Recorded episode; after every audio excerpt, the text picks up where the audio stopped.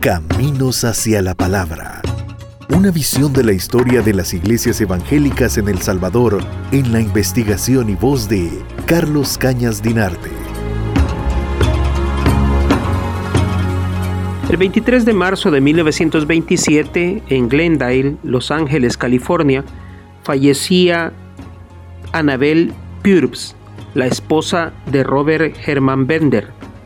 Había permanecido varios años enferma y finalmente el mal que la aquejaba la venció.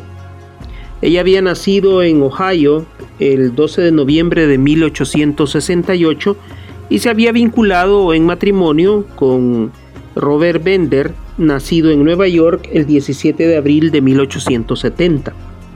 Como ya habíamos mencionado en algún programa anterior, ellos se habían conocido en Honduras y habían decidido eh, matrimoniarse y establecerse en El Salvador hasta que ella enfermó de gravedad y pues tuvo que eh, partir hacia California.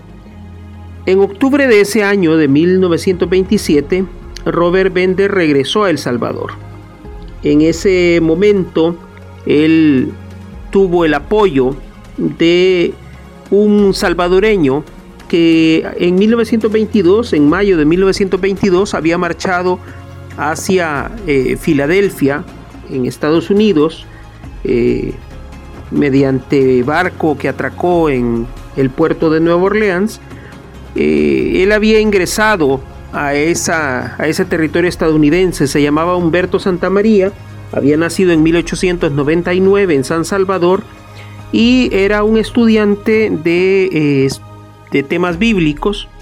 Se fue a formar en esa ciudad estadounidense y cuando regresó ya había desempeñado algunas labores eh, en Santiago Nonualco y en la iglesia central eh, de San Salvador eh, al momento en que se unió a la nueva cruzada evangelística emprendida por Robert Bender a partir de su retorno en 1927.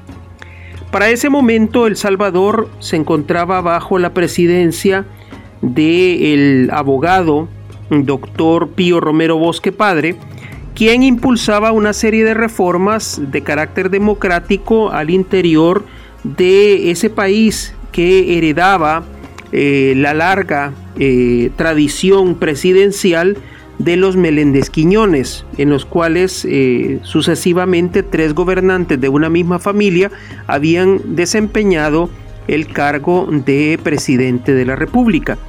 Entonces la situación era bastante complicada porque eh, se veía una, un alza creciente de descontento popular y sobre todo el doctor Romero Bosque Padre llevaba el sino, la huella, la marca de ser el abogado de la familia Meléndez Quiñones. Entonces eh, tenía que dar un giro drástico a esa presidencia para que no lo identificaran más como parte de la llamada dinastía Meléndez Quiñones.